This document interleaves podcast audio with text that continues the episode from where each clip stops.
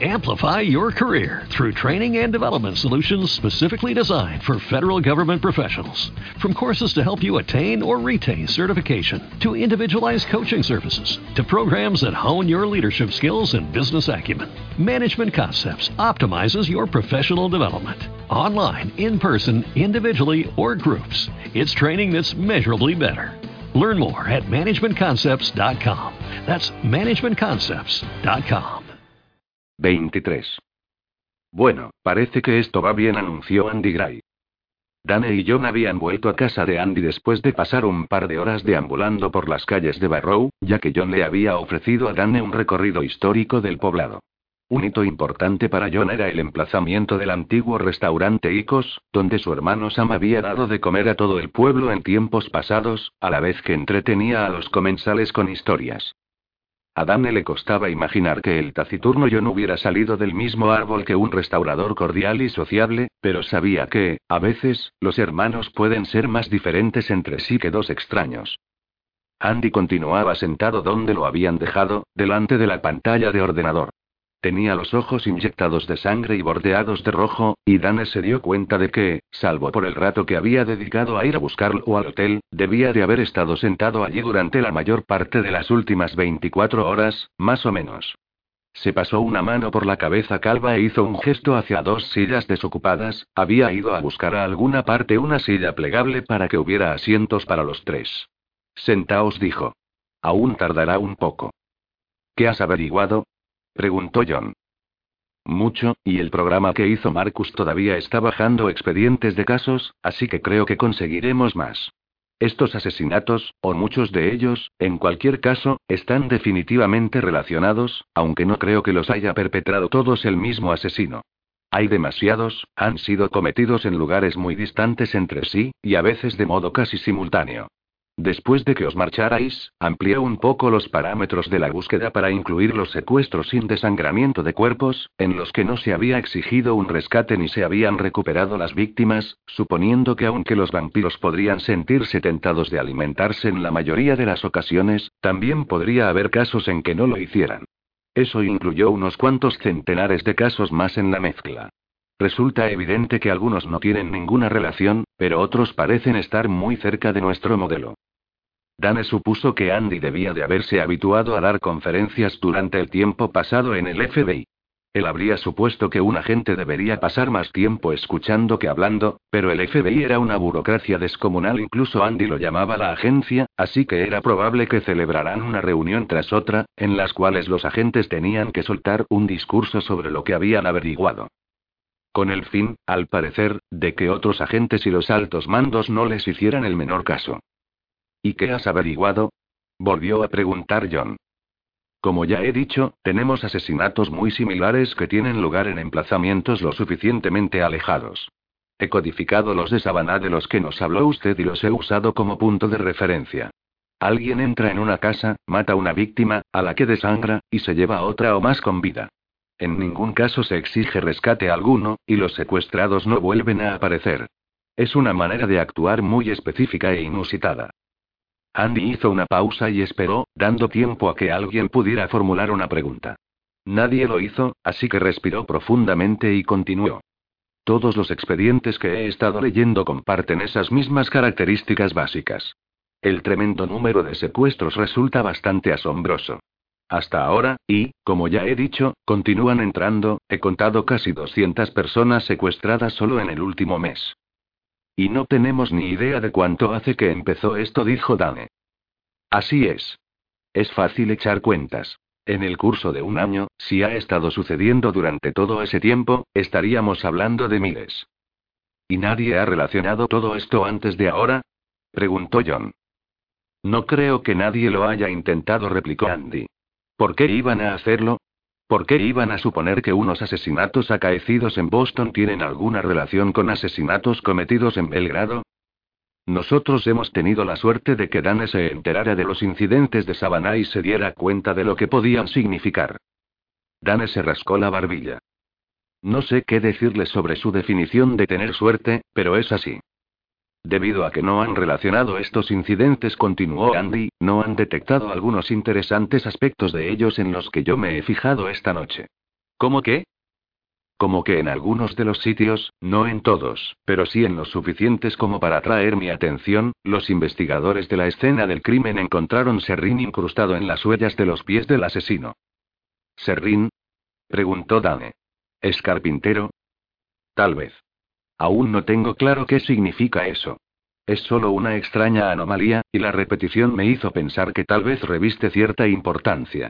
El serrín solo fue encontrado en los escenarios del norte de Europa, como en Finlandia, Polonia, Rusia, Suecia y demás.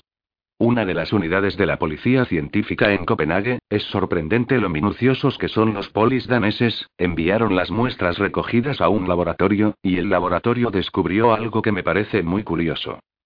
Que uno serrín tenía un origen preciso. No la madera en sí, que procede de una variedad de árboles comunes de los climas septentrionales. Lo que ocurre es que los árboles en sí presentan otro elemento en común. Sufren un tipo particular de hipoxia, una forma de privación de oxígeno debida a la contaminación procedente de una central térmica alimentada con carbón. El laboratorio pudo identificar de qué planta se trataba, por la particular composición de los contaminantes. Estamos hablando de Alta, que se encuentra en la parte más septentrional de Noruega.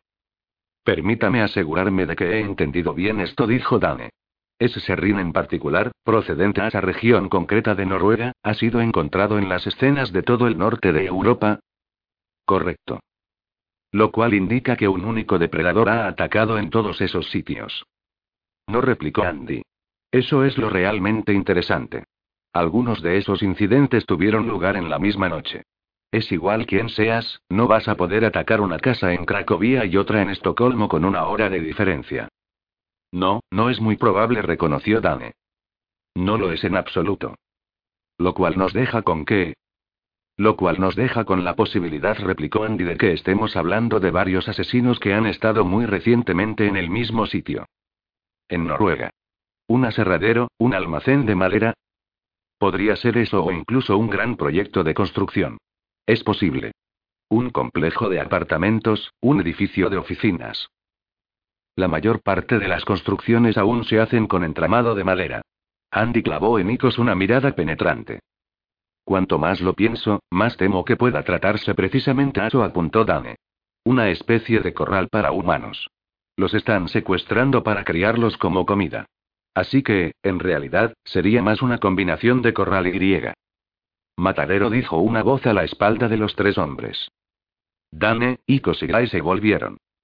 Detrás de ellos estaba Eben Olemarum, y resultaba evidente que había oído la mayor parte de la conversación. Esta vez, Dane no había detectado la aproximación de Eben, cosa que resultaba bastante inquietante. Dane no pudo evitar reparar en su expresión pétrea, no la de un vampiro, sino la de un poli decidido, alguien que no podía evitar implicarse. Dos hombres y dos vampiros se encontraban dentro de una casa de Barrow, Alaska, cada uno esperando que los otros hicieran un movimiento. Andy Gray guardaba silencio. Nunca había visto a Eben, y era como tener una leyenda en casa. Icos miraba de uno a otro, preguntándose si iba a haber una pelea, pero fue Dane quien abrió la boca para hablar. Eben lo ganó por la mano otra vez. Bueno, da la impresión de que necesitamos comprobarlo, ¿verdad? Dijo. Se produjo otro largo silencio, hasta que otra silueta familiar apareció detrás de Eben, sorprendiéndolo incluso a él. Era su mujer. Seremos tres, entonces anunció Estella. No replicó Eben con tono cortante. No, Estella. Barrow no puede quedar completamente indefenso. Aún falta un poco para que llegue la oscuridad, pero no sabemos si quienes quiera que sean esperarán durante tanto tiempo en caso de que hayan decidido volver. La discusión había ido en aumento, hasta el punto de que los tres vampiros pensaron que era mejor salir fuera de la valla de Barrow para continuarla. Resultaba obvio que a Eben no le gustaba Dane por decirlo de una manera suave, pero parecía gustarle todavía menos toda aquella situación que no paraba de agravarse. En otro momento de ironía, Eben y Dane se encontraron con que eran del mismo parecer, y no solo en un punto, sino en varios, el más importante de los cuales era, tal vez, la voluntad de ir en busca del supuesto matadero. Y el segundo, que Estella debía quedarse allí. Convencerla ya sería otro cantar. Tiene razón, Estella terció Dane. Esta pequeña ciudad ha sido zona cero demasiadas veces como para cambiar ahora de opinión. Eben, nunca antes has puesto siquiera un pie fuera del país. Pero yo sí intervino de nuevo Dane. Confía en mí, lo tendré vigilado. No me puedo ni creer que haya dicho eso, pensó. Estella aún estaba que echaba humo, pero no dijo nada. No tenía sentido discutir algo que parecía obvio, supuso Dane. Había estado retrasando el momento de mencionar lo otro, pero pensaba que ahora debía hacerlo. Después de todo lo que había dicho sobre que podían confiar en él, ya no le era posible mantener el secreto durante más tiempo.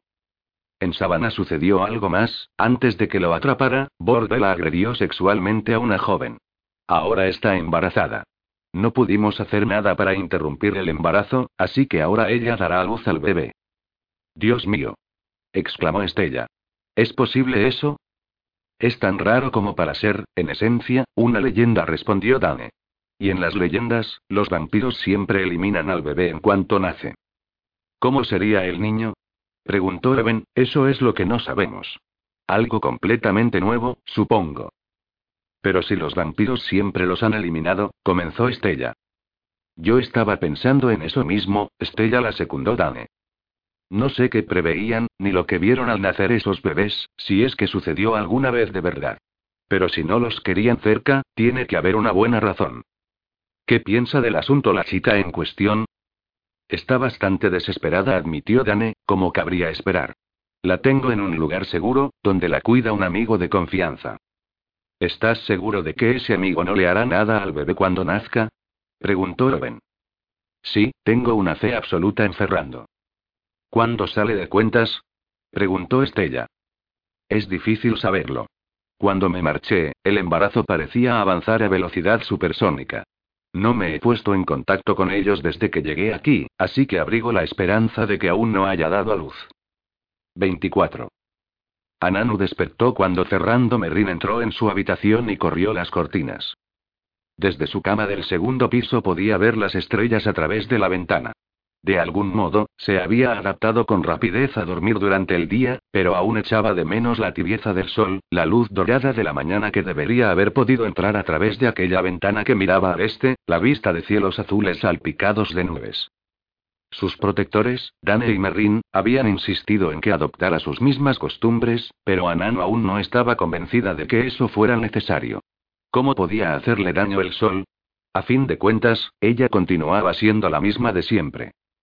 Sin embargo, Merrin insistía, y velaba por ella como una gallina clueca. Aunque él no comía comida normal, y era lo bastante cortés como para no alimentarse cuando ella estaba cerca, era un cocinero increíble.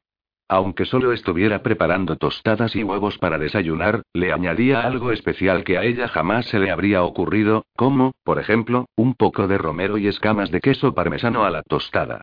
Durante las largas noches se aseguraba de que ella no mirara demasiada televisión a esas horas había, sobre todo, películas y publireportajes, e intentaba entretenerla con libros, juegos y música.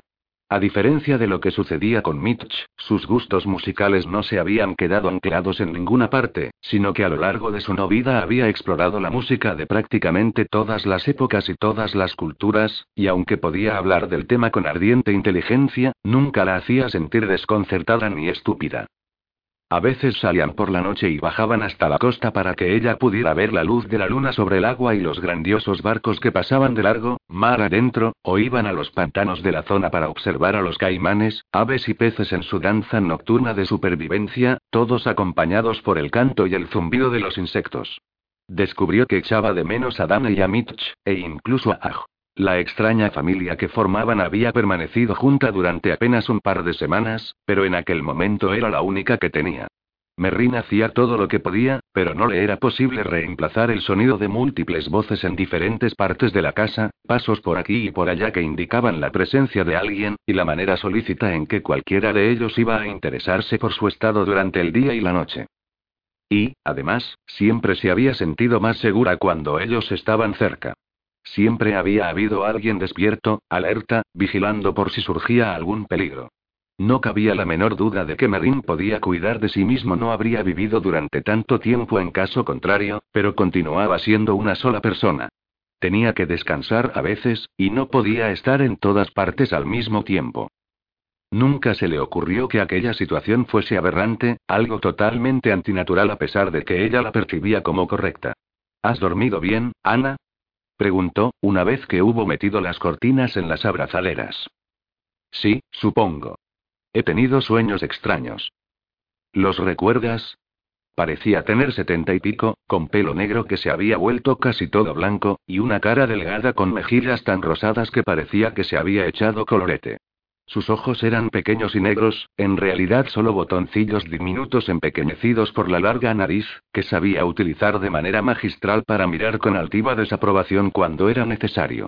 Caminaba tieso como un poste y era casi igual de delgado, con unos brazos y piernas que parecían las patas de una araña. No. Se frotó los ojos con los nudillos de la mano derecha, luego apartó las mantas y sacó las piernas fuera de la cama. Junto al lecho había unas zapatillas peludas. Metió los pies dentro, y luego volvió a levantarlos para cruzar las piernas al estilo indio. Nunca los recuerdo, últimamente. Sueño la mierda más rara, pero en cuanto me despierto es como si, puff. Todo desaparece. Parece un horrible tópico, pero a veces podemos descubrir grandes verdades en los sueños, dijo él. En ellos pueden revelarse cosas que le ocultamos a la mente consciente. ¿Vosotros soñáis? Me refiero a los tuyos. Ah, cielos, sí replicó Merrin. Sueños que no podrías creer. No estoy seguro, pero a veces pienso que existe una especie de memoria racial que solo se manifiesta en nuestros sueños. Es como si, en sueños, pudiera haber cosas que experimentó solo el primer vampiro, y los momentos que pertenecieron a todos desde entonces. ¿Recuerdas esos sueños? preguntó Ananu. A veces respondió él. Cuando los recuerdo, los pongo por escrito. Tengo docenas de diarios de sueños en una de las librerías de mi casa. Me complacería enseñártela un día. Me refiero a mi casa. A mí también me gustaría. Gracias. Es bastante bonita. Algunos la llamarían mansión, aunque mis vecinos, los que tienen mansiones de verdad, seguro que no piensan igual. Está en las colinas de las afueras de Aseville, Carolina del Norte. El país de Dios, solía llamarla yo. ¿Crees en Dios? Merrin vaciló antes de responder, y sus mejillas se sonrojaron un poco más. Digamos solo que, si existe, espero que sea terriblemente indulgente. Le dedicó una sonrisa. El desayuno está listo. ¿Quieres tomarlo abajo o te lo traigo aquí? Bajaré, dijo Ana. La cometió una necesidad urgente. Solo déjame hacer pis y bajaré enseguida. Antes de que saliera de la habitación, sonó el teléfono móvil que Merrin siempre llevaba encima. Lo soltó del cinturón antes de que sonara por segunda vez, y miró la pantalla antes de responder. Dane dijo. ¿Qué tal van las cosas? Merrin escuchó y fue haciendo ruidos del tipo milímetros HMMM durante unos minutos, frunció mucho el ceño, soltó un suspiro, y luego le pasó el teléfono a Anamu. Ella apretó los muslos mientras se removía con incomodidad. Hola, Dane. Hola, Ananu dijo él. A pesar de los kilómetros que los separaban, su voz sonaba como si estuviese allí mismo, con ella. El solo hecho de oírlo la hizo sentir más segura. ¿Cómo va todo por allí? ¿Te encuentras bien? Estoy bien, replicó ella, pero... ¿Merrin te trata bien? Es como si pensara que es un mayordomo, o algo parecido. No me deja hacer nada. Le gusta cuidar a los demás, explicó Dane. Creo que eso lo hace sentir necesario. Bueno, pues lo hace muy bien. Escucha, la razón por la que llamo es que no voy a volver tan pronto como había pensado. No sé cuándo voy a poder ponerme en contacto con vosotros otra vez. No quería marcharme sin llamar para asegurarme de que todo iba bien por allí. Genial, dijo ella. Pero, hizo una pausa, esperando que él volviera a interrumpirla. ¿Pero qué? Pero, cuando una chica embarazada tiene que hacer pis, la jodida verdad es que tiene que hacer pis, ¿vale? Dane pareció recibir el mensaje. En ese caso, no te entretendré, Ana. Cuídate. Si me necesitas para cualquier cosa, Merrin puede intentar hacerme llegar el mensaje. Adiós. Pulsó el botón rojo del móvil de Merrin y lo dejó caer sobre la cama. Lo siento, dijo. Bajó de la cama, pasó ante Merrin y salió por la puerta. El aseo estaba dos puertas más allá, por el pasillo. Logró llegar justo a tiempo. Aj realizó el recorrido desde Orange Park durante la tarde y entró en Savannah justo después de las 10. Le habían desaconsejado volver allí, pero su apartamento de Florida estaba a pocas manzanas del río Hacks, y lo olía cada día al salir de casa, y otra vez cuando volvía. Se conocía lo bastante bien como para saber que olerlo sin poder navegar por él acabaría matándolo. Lo mataría con tanta certeza como una bala en el corazón. Necesitaba aquel rítmico balanceo bajo los pies, necesitaba el ronroneo del motor que le recorría las piernas, las brillantes esquirlas de luz que se lanzaban hacia sus ojos desde el agua. No tenía que volver a trabajar hasta el lunes, así que pensaba que tendría tiempo de recoger la crisis de los 40 y pilotar la corriente abajo hasta Orange Park. El amigo de Dane, Merrin, debía de tener conexiones de importancia para organizar las cosas con la rapidez con que lo había hecho. De la noche a la mañana, Aj Roddy tenía un nombre nuevo, Brent John Masters, demasiado sofisticado para él, pero tal vez había sido escogido por esa razón. Nadie que conociera a Aj lo buscaría jamás por un nombre como ese.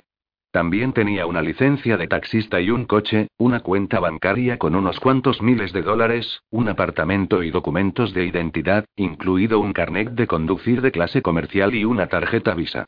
El complejo de viviendas donde se encontraba su apartamento estaba lleno de solteros, incluyendo al menos tres viudas relativamente jóvenes y asequibles que vivían de lo que parecían cantidades decentes pagadas por las aseguradoras. Había dejado atrás deudas y algunas películas alquiladas a las que les había vencido el plazo de devolución, pero Merrin le había asegurado que esas cosas recibirían la debida atención. Llevaba ropa nueva, más adecuada para Brent John Masters que cualquier cosa que hubiese tenido en toda su vida. Americana azul con botones de latón, camisa hawaiana estampada de Tommy Bahama, pantalón de lino blanco, y náuticos Sperry Topsider sin calcetines. Pero la nueva vida no incluía una barca. A Aj le encantaba la sensación del agua bajo los pies, sentir en el interior de la nariz el olor del agua salada o de los ríos, el viento en el pelo que le quedaba. Una vez que la barca estuviera allí, la repararía y le cambiaría el nombre. Merrin podría ocuparse de los trámites de registro. Si el tipo estaba conectado de algún modo con el crimen organizado, Aj no quería saberlo. Eso aclararía muchas cosas, pero las explicaciones que le había dado que él, Dane y el cabrón mal nacido que había violado a Ana eran todos vampiros era más de lo que quería oír. Durante los últimos años, el mundo había sido puesto patas arriba, como si el nuevo milenio hubiera sido una especie de detonador de demencia y al accionarlo hubiesen cambiado todas las reglas. Las personas estrellaban aviones contra los edificios y parecían entablar guerras al azar, y enviaban antrax por correo, hacían estallar bombas en el metro y se volaban a sí mismas. Y políticos diestros se autodestruían de modos nuevos y espectaculares, y todos adoraban a las celebridades como si fueran dioses, solo para volverse contra ellas como chacales a la más ligera señal de debilidad, y el caso es que él no entendía una mierda de todo aquello. Y ahora, la adición de vampiros a aquella mezcla, y no solo el hecho de que hubiera gente que estaba muerta pero se negaba a yacer por toda la eternidad y bebía sangre, sino la cuestión adicional de que no todos se llevaban bien unos con otros, sino que había facciones, como si fueran los demócratas y los republicanos en el Congreso, que estaban siempre echándose los unos al cuello de los otros, solo lograba empeorar las cosas. Jesús. Era como si te dijeran que Caperucita había existido de verdad y se la había comido el lobo, y que de verdad existiera aquel ganso estrafalario de fantasía que escribía cuentos para asustar a los niños, y que, después de todo, aquel monstruo sí que vivía en tu armario. Dejó el vehículo entre otros coches en el aparcamiento de Tubi y cruzó hacia los muelles. Había algunas luces encendidas aquí y allá, y oyó una radio que emitía algún tipo de música de salsa en el interior de una de las barcas, pero, aparte de eso y de los coches que pasaban de largo, lo único que oía era el chapoteo del agua contra los cascos de las embarcaciones y los crujidos de la madera y las amarras. El aroma del agua le recordó por qué había ido hasta allí. El agua era real. Podía navegar por ella, mojarse la cabeza con ella y bebería. Siempre había estado allí, y allí estaría siempre, y en ese momento necesitaba algo real en su vida. Escabullirse furtivamente hasta su propia barca hizo que se sintiera como un delincuente común.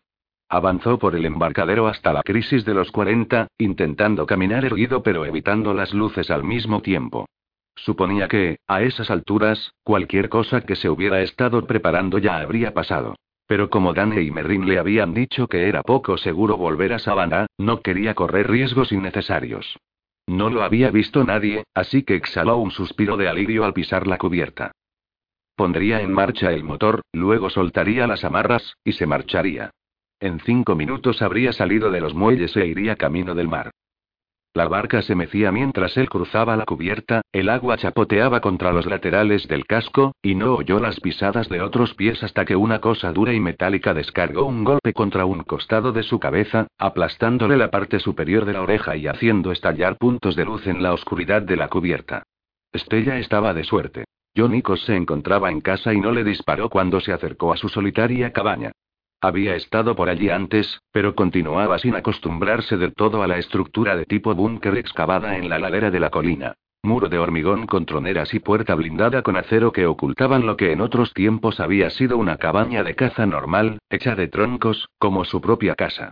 Salvo por el hecho de que el interior también indicaba que pertenecía a alguien que estaba un poco obsesionado con las armas de fuego. Allá donde miraba había armas y armeros, cajas de munición e instrumentos para la limpieza de las armas. Casi nunca había visto a John sin un arma al alcance de la mano, y algunas de las que tenía eran de tan alta tecnología que se preguntó si el ejército ya habría llegado a adoptarlas. El aroma especiado del estofado que burbujeaba dentro de una olla suspendida sobre el fuego de la gran chimenea inundaba la cabaña. ¿Cocinando? Algunos tenemos una dieta más variada que otros, señaló John. Por una vez, se había quitado la parca forrada de pieles y llevaba solo un jersey, tejanos y botas. Parecía extrañamente desnudo. Estoy preparando venado con patatas y verduras que he comprado en el pueblo. Huele bien, dijo Estella. En el sentido de algo que me habría gustado en otros tiempos. Le resultaba desgarrador admitirlo. Nadie te ha invitado a cenar. John, necesito hablar contigo. ¿Qué pasa? ¿Puedo sentarme? Claro, perdona. Ponte cómoda. Estella retiró una silla de la mesa de comedor, ambas de madera toscamente aserrada y con un poco de corteza aún pegada.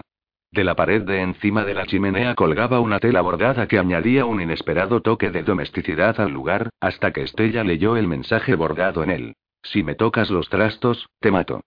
Eso era más propio de Jonicos que ella recordaba de otra vida. Se sentó en la silla y luego aguardó hasta que él hizo lo mismo frente a ella. Tengo entendido que conoces a Dane. Sí, lo conozco. Es bastante buen tipo, para ser uno de los, uno de vosotros. El y van a marcharse dentro de poco.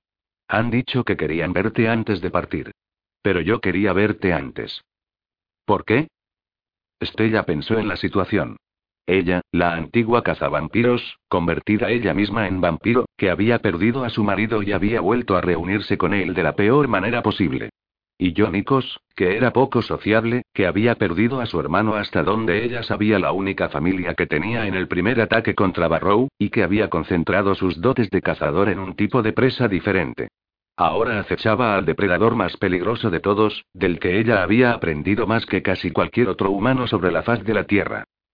Habían luchado hombro con hombro en defensa del pueblo en el que ninguno de ellos había escogido vivir pero del que ambos se consideraban protectores, y volverían a hacerlo. Esta vez, sin embargo, ella iba a dejarlo en sus manos. Yo también necesito marcharme, dijo. Las noches se están alargando, y Even no estará aquí. Es posible que se produzca otro ataque. Solo quiero asegurarme de que puedes ocuparte de ello. Con cada ataque, la gente de Barrow se vuelve más lista. Tal vez a los vampiros les pase lo mismo, no lo sé, pero sí sé que nuestra gente tiene mejores alambradas, luces UF, todos están armados y saben a qué tienen que apuntar. Pienso que pueden rechazarlos incluso sin mi ayuda, mucho más sin la vuestra. Espero que tengas razón, dijo ella. Pero ahora parece que están sucediendo muchas cosas en otros sitios, y todo tiene que ser verificado. Estella ni siquiera le había dicho a Evan que tenía pensado ir a Georgia. No se lo tomaría bien. Lo más probable era que le montara un escándalo. Era mejor marcharse y dejar que dedujera que lo había hecho. Cosa que tal vez no sucediera hasta que volviera a casa y se preguntara dónde estaba ella. Si volvía a casa. Según Dane, el incidente acaecido en Savannah era demasiado importante como para tomárselo a la ligera. Dane insistía en que la madre estaba a salvo, y tal vez fuera así. Pero si Estella conocía a aquellos gusanos nocturnos y ella pensaba que los conocía, se las arreglarían de un modo u otro para averiguar el paradero de la madre. Irían a por ella, a por el bebé, y no se los podría disuadir con facilidad. A cualquier clase de protección que hubiese organizado Gane, no le irían mal los refuerzos. Si quisieras decirme a dónde vas, supongo que ya me lo habrías dicho, así que no te lo preguntaré, dijo John. Has acertado, no tengo intención de decírtelo, replicó Estella. Me parece bien. No me digas a dónde vas. Cuanto menos sepa, mejor. ¿Llevarás a alguien contigo? No había planeado hacerlo. Podría no ser mala idea que contaras con alguien de apoyo que pudiera andar por el exterior a la luz del día. Ya lo sé. Ella no acababa de entender a dónde quería ir a parar, y, por lo general, John era un tipo muy directo. Si estás pensando que deberías acompañarme, John, te lo agradezco, pero creo que te necesitarán aquí. Nunca antes había visto a Jonicos ruborizarse, ni siquiera sabía que eso fuera posible. Sus mejillas demacradas se sonrojaron.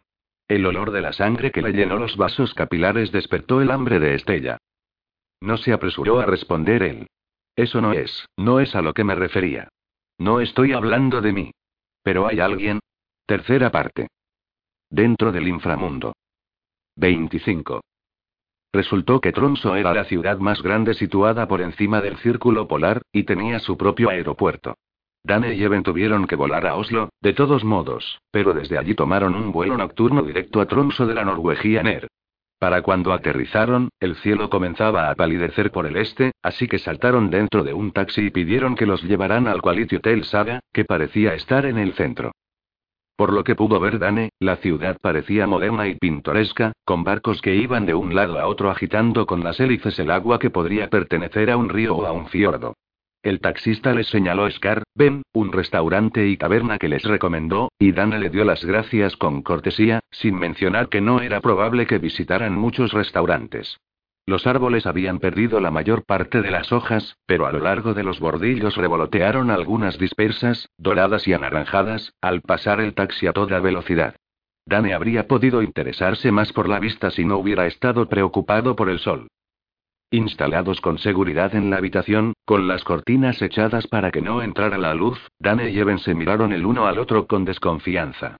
Adame continuaba sin gustarle Even, y suponía que el sentimiento era mutuo, y con creces. Even se sentó cómodamente en un sillón, cosa que a Dane no le dejó más alternativa que sentarse en una de las camas. ¿Y ahora qué? preguntó Even. Ahora descansamos un poco, recomendó Dane. Y luego nos ocuparemos de intentar encontrar a los vampiros locales. Una ciudad de este tamaño tiene que tener una colonia más o menos grande. Quiero hacer algunas llamadas, pero es necesario que estemos preparados para ponernos en marcha en cuanto se ponga el sol. No quiero pasar aquí más tiempo del necesario. Pues ya somos dos, recalcó Even con brusquedad. Bostezó y se pasó una manga por la boca abierta. Estilo que los del verdugo que había descubierto Andy Gray. Bueno, si Even no quiere ser cordial, yo no puedo obligarlo, pensó Dane. Se desvistió y se metió en la cama sobre la que había estado sentado. Even continuaba en el sillón que había junto a la ventana, con una expresión vacua en la cara y la vista fija en el techo. ¿Qué clase de misterio encierra este hombre? ¿Cómo puede ser eso de haber estado muerto de verdad durante un año y medio? No hay ninguna respuesta ahí arriba, en el techo, Even. De eso estoy bastante seguro. Pero tú continúa mirando y no te distraigas después de dormir durante seis horas, Dane se puso a trabajar. Su teléfono móvil tenía cobertura allí, cosa que constituyó una agradable sorpresa. Había esperado hallar un páramo árido, y en cambio se había encontrado con una ciudad a la que se hacía referencia como la París del Norte, tan civilizada que Barrow, en comparación, podría haber sido una aldea de pescadores inupiat. Merrin había prometido hacer algunas indagaciones mientras Dane viajaba, a la vez que había vuelto a implorarle que tuviera cuidado, así que la primera llamada que hizo fue a Georgia, que parecía encontrarse a un millón de kilómetros de distancia. Y Merrin, en efecto, había encontrado algunos indicios. Ninguno de los miembros de la red que habían organizado moraba ya en aquella zona, porque los vampiros más agresivos y guerreros se habían mudado a las zonas situadas por encima del círculo polar ártico y obligado a los otros a desplazarse a climas más meridionales. Pero Merrin había encontrado a uno que había tenido, durante un tiempo, una casa segura en Tablik, no lejos de allí. Ese vampiro recomendaba una zona específica de la ciudad, donde una serie de concurridos locales nocturnos Tronso, al parecer, era famosa por su vida nocturna, proporcionaba abundantes oportunidades de alimentación para los vampiros, si no les importaba que hubiera un poco de licor fuerte en el menú. También había localizado un activo aserradero situado en la vecina comunidad de Ligen. Después de colgar, Dane puso al corriente de la conversación a Eben, que estaba sentado en la cama, con el pelo revuelto por el sueño. Yo me decanto por los locales nocturnos, dijo. No hay nada como joder a unos cuantos vampiros para empezar bien un viaje. Sin olvidar que tú también lo eres, señaló Dane. No es algo que se me olvide, replicó Eben. Fue mi elección, pero odio con todas mis fuerzas que me obligaran a tomar esa decisión, para empezar. Algunas personas han nacido para serlo, y no llegan a darse cuenta de su verdadero potencial hasta que sucede. Otros, como yo, habríamos preferido morir cuando nos llegara la hora que continuar viviendo de esta manera. Puedo matarte ahora mismo, si es lo que quieres. Una sonrisa torva pasó por los labios de Dane. Hubo una época en que te habría tomado la palabra. Pero ya no. En cualquier caso, las cosas son diferentes ahora. Quiero decir que aquí estamos, intentando ser corteses, o al menos todo lo posible, mientras tratamos de evitar una guerra abierta. Esto podría ser terrible. No estoy tan seguro como otros de que algún vampiro pudiera sobrevivir a ella. ¿Y por qué iba a ser malo eso? No es el destino lo que más me importa, sino el viaje. Me temo que ninguna de las especies saldría muy bien parada del asunto. Es probable que tengas razón. Eben apartó las mantas de una patada. Es una pena. Se vistieron con ropa de abrigo y salieron a la noche. En un momento anterior del día, Dane había reservado un coche de alquiler, que había sido entregado en el hotel. Así pues, después de recoger las llaves, salieron y encontraron un Saab verde oscuro. Dane tenía un carnet de conducir internacional falso, mientras que el que Eben había obtenido en Alaska no había sido renovado por razones obvias, así que Dane se sentó al volante. Todas esas palabras noruegas parece que las haya tecleado alguien mirándome a mí, comentó Eben. No es un idioma fácil, dijo Dane, pero las señales de tráfico son más o menos las mismas en todos los países, así que pienso que no tendremos problemas. Consultó el mapa que había recogido en la recepción del hotel, y arrancó. Aunque estaba oscuro, no era tarde, y había mucha gente en la calle, comprando, cenando y, en general, con aspecto de pasarlo bien. Dane reparó en que al menos la mitad de las mujeres fumaban, y numerosos hombres, muchos más que en la mayoría de ciudades estadounidenses de esa época. Abrió la ventanilla apenas una rendija para que entrara el aire perfumado de humo de leña, gases de los tubos de escape de los coches y miles de cenas que se preparaban en apartamentos y restaurantes, una mezcla acre que era común en las ciudades europeas pero casi desconocida en Estados Unidos. Y también percibió vampiros. Al menos docenas de ellos entre la gente ante la que pasaban. Los vampiros andaban mezclados con los habitantes locales sin atacarlos. Como si vivieran allí. Como si hubieran estado inmigrando allí en números que no podía ni imaginar. Con Eben como copiloto, subieron por Estorgata, y al final encontraron el distrito que había descrito Merrin. Atravesaron la zona con lentitud y continuaron adelante por la ciudad para ver las áreas residenciales y los distritos comerciales, y giraron para pasar por el puerto, que a Dane le recordó el almacén de los muelles de Savannah y su creencia de que Bordela había estado embarcando a los cautivos hacia el extranjero. Por último, en torno a la medianoche regresaron a la zona de los locales nocturnos, volvieron a recorrerla y aparcaron el coche a pocas manzanas de distancia. La noche se había hecho notablemente más fría. Un viento cortante azotó las mejillas de Dane. No le causaba incomodidad, pero sí que lo habría hecho en los tiempos en que era humano. Se acercaron paseando a los locales nocturnos, y entonces ocuparon posiciones en portales oscuros, separados por casi una manzana pero desde los que podían verse el uno al otro, y esperaron. La gente salía de los bares, andaba o se dirigía dando traspiés hacia coches aparcados, a veces hablando y riendo en voz alta o abrazándose para defenderse del frío. Otros llegaban, aparcaban el coche y entraban en los locales. Nadie fue atacado. Había abundancia de Nosferatu, pero se mezclaban con los humanos sin alimentarse de ninguno de ellos. Muy extraño. Después de que pasaran dos horas, y cuando el tráfico había disminuido, Dan echó a andar hacia donde se encontraba Eben. Esto ha sido una pérdida de tiempo, dijo, y abrió los brazos como si no supiera qué hacer. ¿Alguna idea?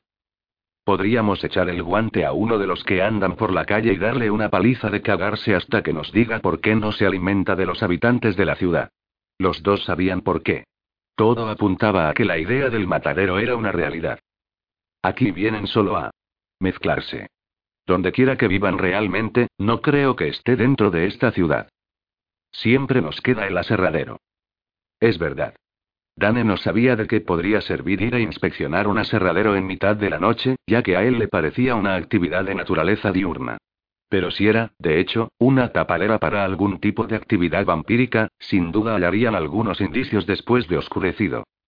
De vuelta en el coche, Evan volvió a desdoblar el mapa y guiar a Dane. Mientras viajaban no hablaron, salvo cuando Evan lo avisaba de que se aproximaban a un cruce donde debían girar. Aún no habían hablado mucho de nada. Dane había pensado en aquel viaje como un mal necesario, no una experiencia de acercamiento personal. Al menos, él y Evan no estaban lazándose el uno al cuello del otro, por el momento. Al salir de la ciudad encontraron un bosque de pinos, oscuro y aromático pero poco espeso, tal como acostumbraban a ser este tipo de bosques. La nieve formaba ventisqueros en torno a los troncos y se quedaba adherida a algunas de las ramas. El agua moderaba el clima y evitaba que la zona se convirtiera en tundra pelada, pero continuaba sin ser el sueño de un horticultor. Más allá de los bosques se alzaban las montañas como oscuros monstruos silenciosos. Después de varios kilómetros más, Evan le dijo a Dame que buscara un desvío a la izquierda. Apareció de repente, después de una curva de la carretera. Un camino sin carteles, empinado, ancho, de tierra y grava, que se adentraba entre los árboles. Debería estar al final de este camino, dijo Evan. Dentro de un kilómetro, más o menos. Dani apagó los faros y avanzó a marcha lenta por la pista de tierra, cuya superficie irregular los hacía dar constantes saltos. Entre los árboles comenzó a distinguirse, cada vez con mayor claridad, la silueta de una gran estructura. Yo me apartaría del camino, dijo Evan, al tiempo que señalaba una pista secundaria que desembocaba en el camino principal. Hagamos andando el resto del recorrido. Si se encuentran aquí, es probable que estén alerta por si oyen coches. Dane entró por la estrecha senda y apagó el motor. Puso el interruptor del techo del coche en posición de apagado antes de abrir la puerta, y Evan abrió la suya. Juntos retrocedieron hasta el camino de tierra, y continuaron hacia la estructura que había más adelante. Allí, lejos de la ciudad, el viento era más fuerte y la sensación de frío más intensa. Implacable. Un humano no querría andar perdido por ahí fuera durante mucho rato. No se oía más ruido que el susurro del viento entre las ramas, un sonido solitario, como una diosa nórdica llorando por el caído Asgard, ni se olía otra cosa que el aroma de los pinos. Aquí no hay nadie, dijo Dane.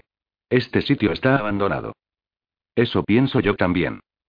Continuaron avanzando por el camino hacia el aserradero. Su mole oscura se alzaba contra el cielo estrellado. Dentro no brillaba luz ninguna, nadie se movía por los alrededores. El lugar estaba rodeado por una cerca alta rematada con alambre de espino, pero la puerta se encontraba abierta. A un lado del edificio principal había pilas de árboles talados y despojados de sus ramas. Al otro, ordenados montones de madera cortada aguardaban para ser cargados en camiones. Otra pérdida de tiempo, observó Dane, contemplando la desolada escena. Darse cuenta de esto hizo que lo recorriera una ola de desesperación. Había hecho que se detuvieran las cosas de modo transitorio, pero no la totalidad del plan, cualquiera que fuese. Y ahí fuera había muchísimos más como Bordela, matando de modo indiscriminado, secuestrando a víctimas aterrorizadas para propósitos desconocidos. El rastro los había conducido hasta allí arriba, y se había cortado en seco. Evan se metió las manos en los bolsillos de la parca, y, casi como si ese gesto lo hubiese activado, su teléfono móvil empezó a sonar. En la pantalla apareció el número de Andy Gray. Hola, Andy. Eh, señor Olemarun. El señor Gray no está aquí. Soy yo, Marcus. ¿Marcus Kipka? Sí. Eh, así es. El chaval del nuevo sheriff, que parecía muy nervioso. ¿Y por qué no iba a estarlo? ¿Qué puedo hacer por ti, Marcus? Eh, Andy, quiero decir, el señor Gray, me pidió que hiciera unas comprobaciones. Como los horarios de los barcos de carga. Hizo una pausa, y Evan se preguntó si se suponía que él debía saber de qué estaba hablando el crío. Marcus continuó, y las palabras salieron atropelladamente de su boca. Creo que todo esto sucedió en el último día, más o menos, después de que ustedes se marcharan. Me pidió que les dijera que había surgido otro incidente, hace unos pocos días. Hace cinco días, diría yo. Por alguna razón, no apareció enseguida en la base de datos, pero cuando lo hizo, mostraba todas las características que estaba buscando. Así que entonces decidió ver si podía relacionarlo con el sitio al que iban ustedes, Noruega, y entonces me pidió ayuda. Probé con toda clase de variantes distintas para intentar relacionar las dos cosas. Al final, encontré algo. Ese lo que sea, ese incidente, pasó en un sitio que se llama Cork. En Irlanda. Así que comprobé los barcos, y encontré uno llamado Caroline G. Atracó en Irlanda la noche del incidente, y ahora va a atracar en, ¿cómo se llama? Tronso. Esta noche. En principio debería atracar en el Amarre 22. ¿Están cerca de los muelles? ¿Esta noche? Preguntó Owen. ¿Estás seguro? Sí, quiero decir que hace unos minutos vi una imagen del barco captada por satélite. No en tiempo real, pero tomada esta noche. No estaba lejos de la costa. Joder. Evan se apartó el teléfono del oído. No estamos cerca de los muelles, ¿verdad? El hotel sí que lo está, replicó Dane. Al parecer, tenemos que volver allí, dijo Evan. Ahora. Volvió a hablar por el teléfono. ¿Algo más?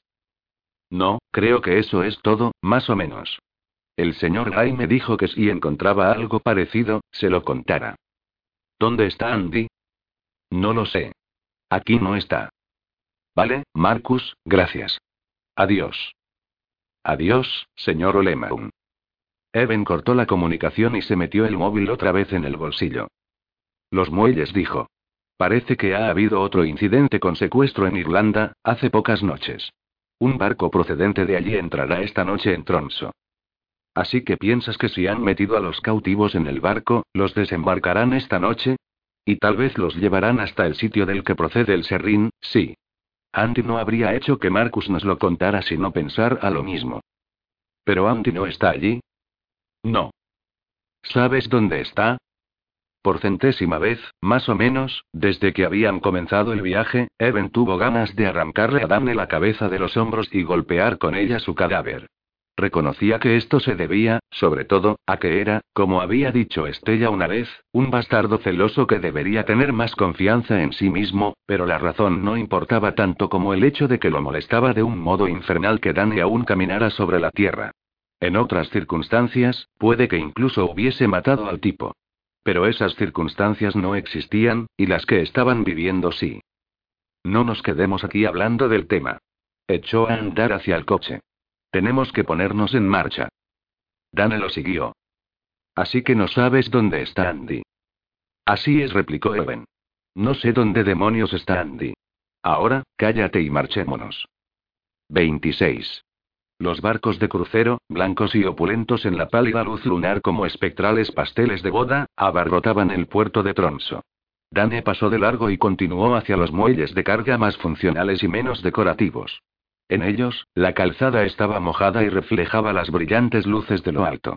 Se veían hombres con mano de trabajo que se movían con rapidez de un lado a otro, algunos con herramientas pesadas cuya utilidad Dane desconocía, o arrastrando manderas. Otros se echaban el aliento en las manos para calentárselas, o caminaban con ellas metidas en las profundidades de los bolsillos. Aquellos muelles funcionaban durante toda la noche. Allí no había horarios de oficina. Amarre 22 señaló Evan. Lo sé. Dane observaba los números. Había, en efecto, un barco atracado en el amarre 22, un enorme carguero cuyo casco se hundía mucho en el agua. Una grúa descargaba enormes contenedores de acero, mientras otra, provista de una red gigantesca, parecía levantar una docena de cajones de madera a la vez. Ya había contenedores amarillos, azules, verdes, marrones y color de herrumbre apilados sobre el asfalto, y los toros de carga iban zumbando de un lado a otro para transportar los cajones de madera al interior de un gigantesco almacén cercano. Dani aparcó a unos 200 metros y se acercaron con sigilo tanto como pudieron sin que los vieran los estibadores. Desde las sombras, observaron el ajetreo del muelle. Parece que ya hace un rato que están descargando, dijo Evan. ¿Y si llegamos demasiado tarde? Por la vía asfaltada apareció una furgoneta oscura y sin ventanillas, y se detuvo. Me parece que no repuso Dane. Señaló con la cabeza hacia los que salían de la furgoneta. Demacrados, con la piel pálida, ataviados con ropa negra nada apropiada para las condiciones climáticas. Se reunieron justo fuera de los haces de luz de los faros de la furgoneta y se quedaron esperando algo.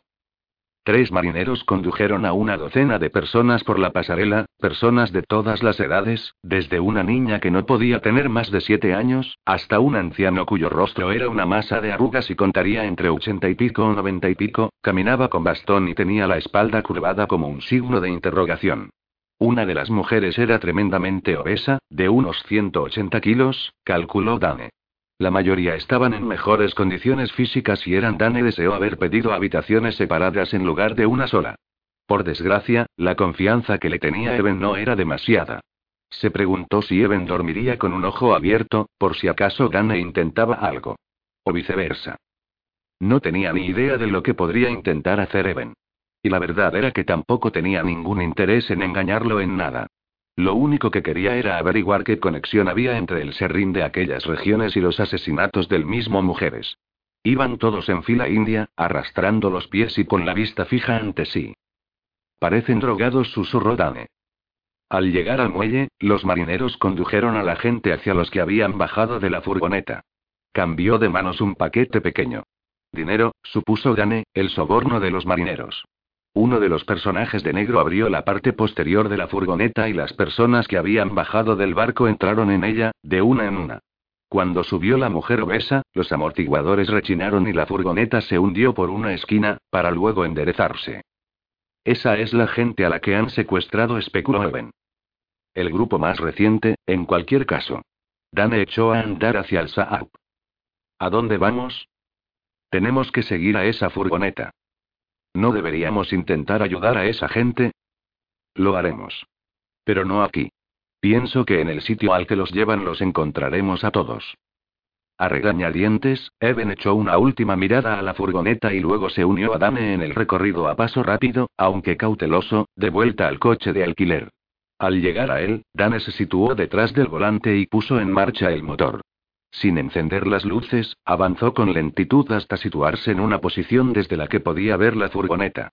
Cuando hubo subido el último de los pasajeros, una de las personas de negro vampiros, se corrigió, porque estaba seguro de que lo eran, cerró la puerta posterior y subió a la parte delantera. Las luces de la furgoneta se hicieron más brillantes y el vehículo se puso en movimiento. Dane le dio unos momentos para que girara por una calle cercana, y a continuación encendió los faros delanteros y fue tras él. La furgoneta siguió una ruta directa de salida de la ciudad en dirección norte, la dirección de la que Dan y Eben acababan de regresar. A medida que disminuía el tráfico, Evans mostraba cada vez más preocupado. Mantente a distancia, dijo. Ya lo hago. Tal vez debería conducir yo. Estoy entrenado en seguimiento de coches. Eras el sheriff de Barrow. ¿Cuánto seguimiento podías hacer ahí? Que te den por el culo, amigo. Te sorprenderías, le espetó Eben. Dane dejó que aumentara un poco más la distancia, hasta que las luces posteriores de la furgoneta se convirtieron en meros puntos distantes. No se molestó en mencionarlo, su relación con Eben ya era bastante tensa de por sí, pero en los programas de televisión y las novelas policíacas había aprendido tanto de técnicas de vigilancia y seguimiento como parecía saber Eben, así que, a tomar por el culo. Había estado dejando que otros vehículos se interpusieran entre ellos y la furgoneta siempre que era posible. Intentaba mantenerse lo bastante lejos como para que los vampiros de la furgoneta no pudieran distinguir ningún detalle del coche ni de sus ocupantes. El camino secundario que habían seguido antes para ir hasta el aserradero pasó como un destello. Continuaron adelante en dirección norte. Los árboles crecían más separados, eran más bajos, con ramas retorcidas y nudosas debido al viento y el clima extremo. Dane tuvo que aumentar la distancia porque no había más tráfico en la carretera. Su preocupación principal habría sido abandonar la carretera antes de que saliera el sol, pero sabía que los vampiros de la furgoneta tendrían el mismo problema. Saldría por donde quiera que salieran ellos. Al fin, vio brillar las luces de freno de la furgoneta, y él aminoró la velocidad. Un momento después, la furgoneta desapareció de la vista. Mierda. ¿Cómo han hecho eso? preguntó Robin. Dane no respondió. Mantuvo el Saab en marcha de velocidad reducida, y al acercarse al último punto en el que había visto la furgoneta, apagó las luces. No había más vehículos a la vista, así que no le preocupaba que alguien chocara contra ellos. Un minuto más tarde dieron con la respuesta. Hacia la derecha salía un camino de tierra cuya entrada, al llegar desde el sur, quedaba oculta por una enorme roca. Camuflaje natural. Dane giró por ese camino, en realidad no mucho más que un sendero con profundas roderas abierto en la tundra por un tráfico regular. El barro frenaba un poco las ruedas del Saab y Dane temía quedar atascado. Pero como la furgoneta había logrado pasar, continuó adelante. Lo más probable era que habitualmente este camino estuviera helado. Otro efecto del calentamiento global. El fango desviaba el coche hasta casi arrebatarle el volante de las manos, así que Dane se veía obligado a luchar con él para controlarlo. Aún no habían vuelto a ver la furgoneta, pero el sendero giraba y serpenteaba al ascender poco a poco por un estrecho cañón cuyos costados se hacían más altos a medida que avanzaban. Puesto que no había ningún camino lateral, Dane suponía que continuaban delante de ellos. La luna se ocultó tras una franja de nubes y Dane deseó poder encender los faros, pero no quería correr ese riesgo. Ya era suficiente con el ruido del motor. Ahora mismo podrían estar observándonos, dijo Eben. Cierto. ¿Podríamos bajar y continuar a pie? Podríamos, pero no tenemos ni idea de cuánto falta para llegar. ¿Qué sucederá si aún estamos en el exterior cuando salga el sol? Maldición, no me gusta nada de esto, dijo Dane. Dirigió el coche por un empinado tramo de camino. Al llegar a lo alto, frenó y detuvo el coche. Más abajo se extendía un valle poco profundo. Cerca del centro de este, rodeado de árboles raquíticos, había otro aserradero. Este era más pequeño que el primero que habían visto, de solo dos pisos, con unas pocas pilas de madera en torno al perímetro. Si el otro parecía ser una gran instalación comercial, este tenía más bien el aspecto de una empresa familiar, tal vez para abastecer una pequeña fábrica de muebles o algo parecido. Salvo por el hecho de que estaba situado allí, en medio de ninguna parte, sin siquiera muchos árboles dignos de ese nombre en las proximidades. Y había algo más. Adosada a la parte posterior del edificio de madera de dos pisos había otra estructura, baja y con tejado plano. La luz de la luna se reflejaba en sus esquinas. El camino que habían estado recorriendo terminaba en una zona de aparcamiento situada al lado del edificio, y la furgoneta acababa de detenerse junto a una cincuentena de otros vehículos de todos los tamaños y llenas. Los vampiros bajaron de la furgoneta y otros salieron del aserradero para recibirlos. Abrieron la puerta trasera del vehículo, ayudaron a los cautivos a bajar y los condujeron al interior. Es esto, dijo Eben, con la voz apagada por algo parecido al pasmo. Tiene que serlo.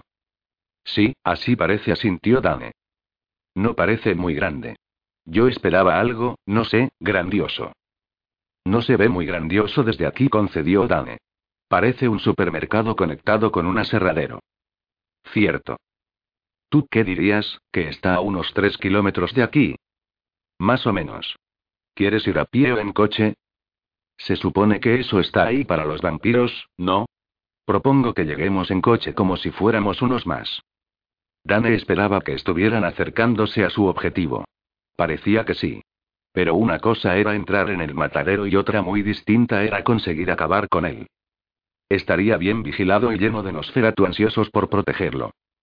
Dos contra, ¿cuántos? No había forma de saberlo desde allí. Pero muchos, a juzgar por la cantidad de vehículos aparcados en el exterior. Las probabilidades, con franqueza, jugaban en su contra. Pero, por otro lado, vivir eternamente también tenía sus desventajas. Desde que se había establecido en Barrow, Andy Gray tuvo conocimiento de quiénes eran Stella y Eben Olemaun, y averiguado que no todos los vampiros eran unos bastardos retomados como Paul Norris. Dane parecía encajar en la misma categoría. Hasta el momento, de los cuatro chupasangres que ya conocía personalmente, tres habían resultado ser un agente bastante decente. Salvo por la parte de tener que alimentarse de sangre. Sin embargo, eso no significaba que quisiera frecuentar su compañía con regularidad. ¿Y viajar por el país con uno de ellos? Eso había estado por completo fuera de sus expectativas. Viajar con una mujer como Estella habría sido un desafío en cualquier circunstancia. Era atractiva, testaruda y apasionada, y no vacilaba a la hora de señalar la estupidez cuando la veía. Además, era algo así como un icono para Andy, ya que su libro había cambiado para siempre el modo en que él miraba el mundo. Con esos cambios, Andy había adquirido confianza en sí mismo junto con una nueva percepción de su propio físico. A pesar de todo eso, con unas pocas palabras cortantes y una mirada fulminante, Stella podía hacerlo sentir como si estuviera otra vez en el instituto. No era de extrañar que hubiera sido quien era antes, de que sucediera todo eso. Viajar con un vampiro era una aventura muy peculiar. Dado que Estella tenía que evitar la luz solar, no podían volar hasta Anchoraje y luego hasta Sabaná, sin más. Tuvieron que hacer el recorrido en etapas, encerrándose durante el día para evitar el sol. Andy había andado arriba y abajo por el país más veces de las que le gustaba recordar, pero nunca de ese modo. El último vuelo nocturno los había llevado hasta Atlanta. Pronto estarían en Savannah, y él comenzaba a sentirse cómodo con ella. Un poco. Después de dormir un rato, había llamado al servicio de habitaciones para pedir una ensalada y unas pechugas de pollo, sin piel, con guarnición de verduras. Estella acudió a su habitación con una botella de Coca-Cola de medio litro llena de sangre, que, cosa increíble, uno de los fans que ella tenía allí había entregado en el hotel para que se la hicieran llegar. La conversación había comenzado siendo incómoda, como siempre, aunque no tanto como las mantenidas en los días anteriores. Sin embargo, se centró en historias de combates, de las que ambos tenían en abundancia, y Andy había empezado a sentirse más relajado al avanzar la comida. Así que ahí estábamos, estaba diciendo 14 de nosotros con el impermeable con las grandes letras FBI estampadas en la espalda, armas de asalto en las manos, rodeando la casa donde esos conocidos terroristas habían estado planeando quién sabe qué, y comprando explosivos por Internet, por el amor de Dios. El agente especial al mando da la orden y nos ponemos en movimiento, nos anunciamos y aporreamos la puerta. Luego, uno de los compañeros usa el ariete para derribarla y entramos a la carga.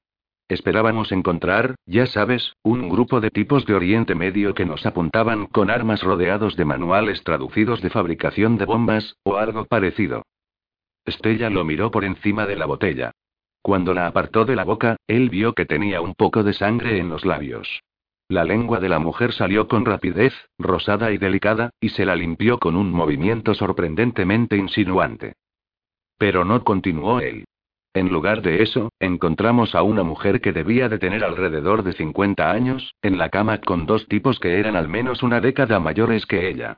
Eran todos blancos, uno flaco como un alambre y el otro era como Marlon Brando Orson Welles, ya sabes, del tamaño de un pequeño continente, y todo digno y serio nos dice. Disculpen, pero ¿hay algo ilegal en esto? Estella empezó a sonreír. Ya me lo imagino, dijo. Estaban. Ella estaba a cuatro patas, con el tipo pequeño detrás y el grande en la boca. O al menos lo había tenido hasta que nosotros hundimos la puerta. También él se rió al recordar la expresión de la cara del tipo corpulento, severo y serio, pero confundido al mismo tiempo, como si hubiese podido infringir una ley sin saberlo. Y peor todavía fue cuando el otro grupo de agentes entró por la puerta trasera. Entraron directamente en otra habitación donde había doce tíos más, sentados por aquí y por allí, en paños menores, esperando su turno. Uno de ellos intentó escapar, pero tenía los calzoncillos bajados hasta los tobillos, así que tropezó y cayó de bruces al suelo. Resultó que el agente especial al mando había cambiado de orden dos dígitos del número de la puerta, y los terroristas reales, que en realidad no eran más que un atajo de idiotas con delirios de grandeza, habían estado durante todo ese tiempo acobardados en su sótano del otro lado de la calle. ¿Así que al final los pillasteis? preguntó Estella. Claro. En cuanto el agente especial al mando se dio cuenta del error. Se disculpó profusamente con la mujer, que nos molestó en intentar taparse mientras nosotros andábamos en tropel de un lado para otro. Cuando le dijo que íbamos a hacer una redada en casa de sus vecinos, lo único que comentó fue, yo me los pasé por la piedra una vez. No eran muy buenos. Jóvenes y un poco nerviosos. Prefiero los hombres con un poco más de madurez por debajo del cinturón, ya me entiende Estella estuvo a punto de escupir lo que tenía en la boca a causa de la risa. ¿Qué habría pensado la camarera de servicio de haber tenido que limpiar aquello? Barrow es provinciana, comparada con la gran ciudad, dijo, cuando logró controlarse. El escándalo sexual más grande con el que tuvimos que enfrentarnos Eben y yo fue cuando dos rufianes del oleoducto se trajeron dos novias rusas pedidas por correo y las instalaron en un burdel. Las prostitutas que ya teníamos en el pueblo se quejaron porque las rusas estaban reventando los precios, y tuvimos que encerrarlas. Andy acabó el pollo que le quedaba.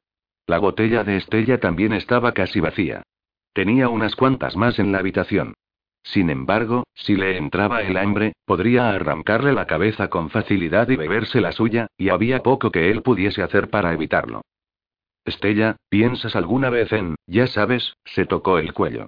Quiero decir, ¿te refieres a si pienso en alimentarme de ti? ¿O de la gente en general? Desde luego que me pasa por la cabeza. Yo me hice la misma pregunta la primera vez que pasé tiempo en compañía de Dane. La respuesta es que algunos de nosotros podemos controlar el hambre. Cuando tu mujer estaba viva, es probable que vieras otras mujeres hacia las que te sintieras atraído, con las que te apeteciera estar, ¿verdad? Pero decidiste no actuar de acuerdo con esos impulsos, esa hambre. Del mismo modo, podrías tener ganas de comerte una hamburguesa que goteara grasa, o pollo frito en lugar de asado. Pero haces lo que es mejor para ti. Todos estamos formados por un montón de deseos y apetitos, pero también tenemos libre albedrío. Bebió otro sorbo, tragó y se chupó los labios. Pero, en respuesta a tu pregunta, sí, fresca es mejor. Entonces lo miró fijamente con los negros ojos de un tiburón. A Andy se le contrajo el estómago al mirarla a los ojos, sin poder apartar la vista, indefenso por completo. Fresca es mejor. Punto. Tal vez deberíamos ponernos en marcha pronto, dijo ella al fin. Sí, replicó Andy pasado un momento, sin dejar de mirarla, alterado. Déjame que acabe. Dame unos minutos. Estella se levantó y le volvió la espalda a Andy.